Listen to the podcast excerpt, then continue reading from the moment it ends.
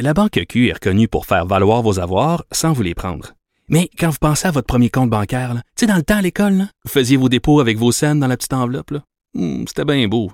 Mais avec le temps, ce vieux compte-là vous a coûté des milliers de dollars en frais, puis vous ne faites pas une scène d'intérêt. Avec la Banque Q, vous obtenez des intérêts élevés et aucun frais sur vos services bancaires courants. Autrement dit, ça fait pas mal plus de scènes dans votre enveloppe, ça. Banque Q, faites valoir vos avoirs. Visitez banqueq.ca pour en savoir plus. Depuis plusieurs semaines, euh, certaines communautés autochtones ont bloqué plusieurs voies ferroviaires au Canada, entraînant ainsi de lourdes conséquences sur le transport des marchandises, des passagers. On a vu Via, Rail interrompre des, des voyages. Euh, comment peuvent-ils légalement agir impunément? Euh, qu'est-ce que la justice peut faire pour empêcher ce genre de geste-là qui, paralyse le système? On en parle avec euh, Maître Jean-Paul Boilly, notre chroniqueur. Bonjour. Oui, bonjour, bon dimanche. Euh, euh, effectivement, écoutez, il y a des actes de désobéissance civile là-dedans. Il y a des choses qui ont, peut-être pas d'allure, mais il faut comprendre le contexte aussi. Là, là, je veux pas qu'on parte en peur puis qu'on revienne à, la crise d'Oka, etc. Bon, il y a eu des gestes faits encore cette semaine. On a vu euh, même un, tronçon jusqu'en Gaspésie se faire interrompre. Dire, là, je comprends que les communautés indiennes, autochtones, bon, c'est la loi sur les Indiens. On devrait changer de nom en passant, mais ça s'appelle encore comme ça. Euh, bon, les Autochtones, ils ont des revendications partout à travers le pays.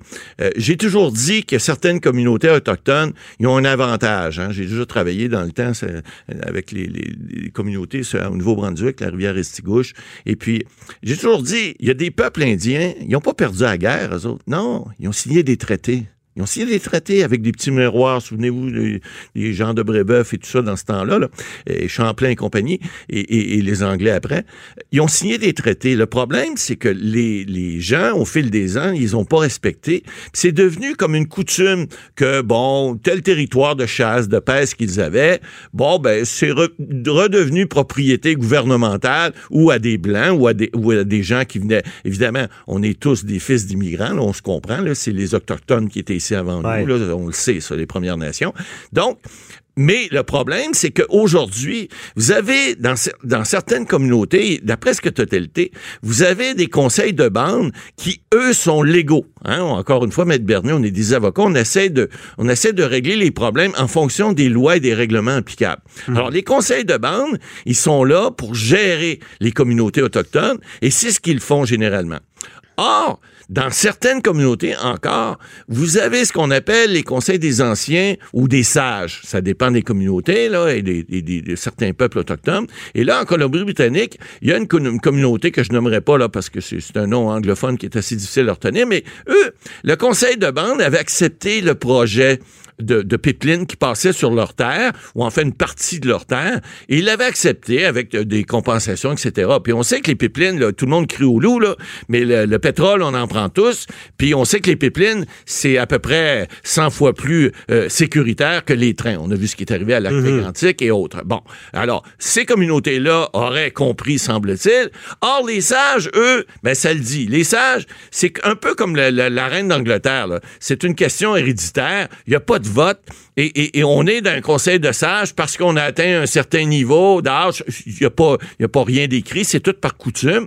Et, ça, ça fait en sorte que dans certains endroits, ben, il y a encore des communautés qui euh, un peu comme la monarchie en Angleterre, faut pas leur reprocher, c'est des coutumes, c'est important. Mhm. Euh, mais ces conseils de sages-là, j'en ai vu, moi, j'ai agi comme juge-arbitre dans, dans, des décisions, des fois, concernant certaines communautés autochtones. J'en ai vu dans le bas du fleuve, j'en ai vu dans le coin de la région de, de, de Trois-Rivières. Euh, ces gens-là, il, les respecte, ces conseils de sages. Autrement dit, nous autres, nos vieux, on les parque dans les hospices, puis on dit, bon, allez fumer votre pipe, votre calumet, puis euh, eux, les, Autochtones, les, Indiens, ou en fait, les, gens de Première Nation, généralement, pas partout, mais ils respectent ça. L'argiste, pour eux autres, c'est pas c'est pas un trouble, ça, s'appelle la sagesse, puis ça s'appelle euh, apprendre, connaître que quelqu'un a vécu quelque chose. Or, La communauté autochtone que je vous parle en Colombie-Britannique, ben, le conseil de bande a dit oui, mais les sages ont dit on n'en veut pas, nous autres. On n'en veut pas de ça. Alors, on pense que c'est pas bon pour la communauté. Pour des raisons qui leur appartiennent. Est-ce qu'il manque d'informations? Ça se peut aussi. Est-ce que ces gens-là ont pas bien communiqué avec eux? Ça se peut que le travail de communication n'a pas été bien fait. Mais la résultante, c'est qu'ils ont dit on veut pas. Alors, qu'est-ce que ça a fait? C'est que les autres communautés autochtones, faut leur donner ça, eux autres, ils se tiennent. Hein? Lorsqu'il y en a un qui est dans le trouble, mais les autres, même s'ils sont pas d'accord, ils viennent à leur ressource. Alors là, ça a fait boule de neige, c'est parti de la Colombie-Britannique, puis là, c'est rendu partout. Écoutez, ils ont coupé le, train de, marchandises et de passagers entre Montréal et Toronto. Ça n'a rien à voir avec euh, Saint-Clinclin du Meumeux au nord de la Colombie-Britannique. Non, non, non, là on a coupé le tronçon de train le plus important au Canada. On a fait des, manifestations. Et là, c'est là que la désobéissance civile, à un moment donné, il y a toujours bien des limites. Mais la police n'intervient pas pour ben, les intervient pas. Ce qu'ils font, c'est que là, ce qu'ils disent, ce que j'ai entendu, entre autres, cette semaine, c'est que ils disent Bon, les Autochtones, faut faire attention. On veut pas de crise d'Oka. On veut pas de. On J'entendais Mario Dumont cette semaine dire Oui, on veut bien, mais attendez un peu, là. Là, ils nous disent euh, on va envoyer les peacekeepers. Les peacekeepers, c'est la police, généralement, sur les réserves ou sur les territoires autochtones. Alors, ce sont les policiers, on les appelle les peacekeepers, les, agents du maintien de la paix. Alors, eux, ils disent, bon, on va envoyer ceux-là, mais un instant, sur la voie ferrée, qu'elle soit du Canadien national ou, ou, privé ou autre, euh, ils n'ont pas juridiction, eux autres-là. Ils n'ont pas juridiction. Alors, c'est la GRC, la Sûreté du Québec ou en Ontario, la, la police provinciale qui ont juridiction. Et puis, on peut pas demander à des gens qui n'ont pas juridiction, même s'ils peuvent aider, euh, à aller intervenir, parce qu'ils n'ont pas juridiction. Il n'y aurait pas de pouvoir d'arrestation, par exemple. Là. Alors, pour peut-être calmer le jeu, oui, je suis d'accord, mais à un moment donné, là, ces gens-là aussi, ils ont des droits, on le comprend très bien, mais ils ont le droit de manifester. M. Trudeau l'a dit cette semaine, il était à l'étranger, il a dit, écoutez, le droit de manifester au Canada, c'est un droit primordial. Oui, mais ça, on le sait. Mais moi, je vais y aller du bord criminel. Ça, on appelle ça un méfait. Et voilà. Et voilà. Il y a une limite. empêcher un système public de fonctionner. Il y a une limite. il y a des accusations criminelles qui peuvent ben, être Tout à fait. Tout à fait. Donc, mais c'est un peu politisé. Ben oui. moi, avec ma gang de chums, je vais aller manifester. Et ils allaient rentrer en dedans, ça sera pas long, là. C'est ça.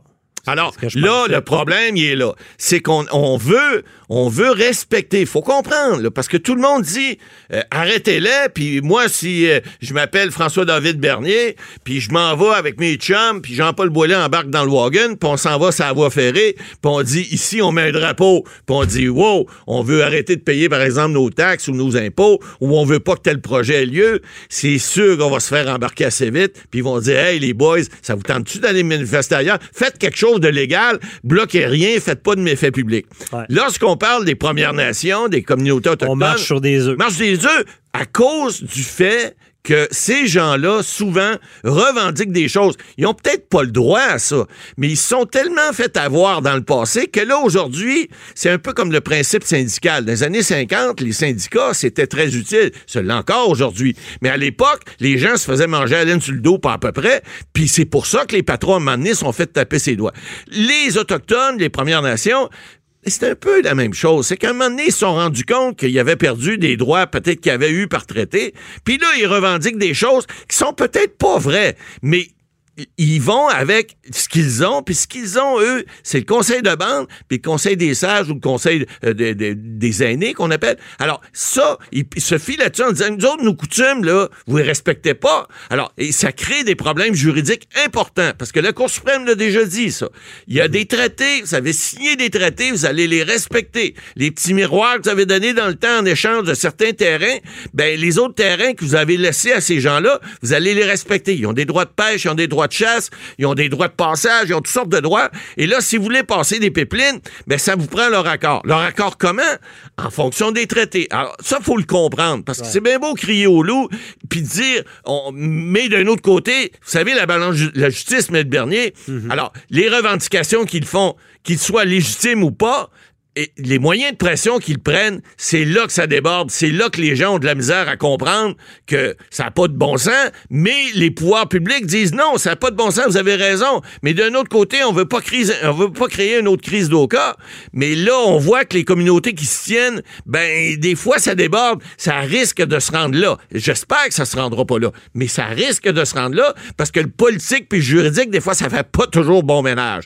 C'est ça qu'on veut peut-être éviter. Alors, là, faut faire attention. Faut pas crier au meurtre. Faut pas dire aux gens, prenez panique euh, ou prenez pas panique. Faut pas dire aux gens aussi, ben écoutez, envoyez l'armée, puis envoyez, éclairez-moi ça, c'est voies ferrées. Là, voyons donc, il n'y a pas d'affaire là. Parce que si c'est le cas, puis ça crée encore une, pas une guerre, mais une situation qui va s'envenimer, on met de l'huile sur le feu, ça va, c'est pas la façon de régler les choses. Moi, je pense que ces Premières Nations-là ont pas le droit de faire ce qu'ils font là, mais d'un autre côté, on n'a peut-être pas, on a le droit légalement, de, mais je pense qu'il faut marcher sur des œufs. Et vous savez, la confrontation, ça mène jamais à rien. Vous savez, dans nos dossiers, lorsque je suis en médiation encore cette semaine, lorsqu'on met de l'eau dans notre vin, puis qu'on est capable de parler intelligemment à ces gens-là, ben, un moment donné, on va pogner un interlocuteur qui va comprendre, qui va être capable de faire comprendre aux sages et comprendre à bien d'autres. Mais si on met de l'huile sur le feu, c'est pas une façon de régler les choses. Ah, c'est Pas. Mais faites pas ça à la maison parce que dans ce cas-là, c'est des accusations criminelles, puis euh, ça peut être une poursuite civile parce que il y a beaucoup d'argent. Il y, a des dommages, puis il y a des dommages importants, des dommages directs, indirects, il y a des jobs en arrêt de ça, il y a du monde qui n'arrive pas à l'ouvrage, puis etc. Mais on comprend bien, il y a une négociation, il y a eu des droits qui ont été perdus pour eux. Donc, euh, à suivre. Merci beaucoup, Matt Boily. On se reparle tout à l'heure pour les questions du public. Tantôt.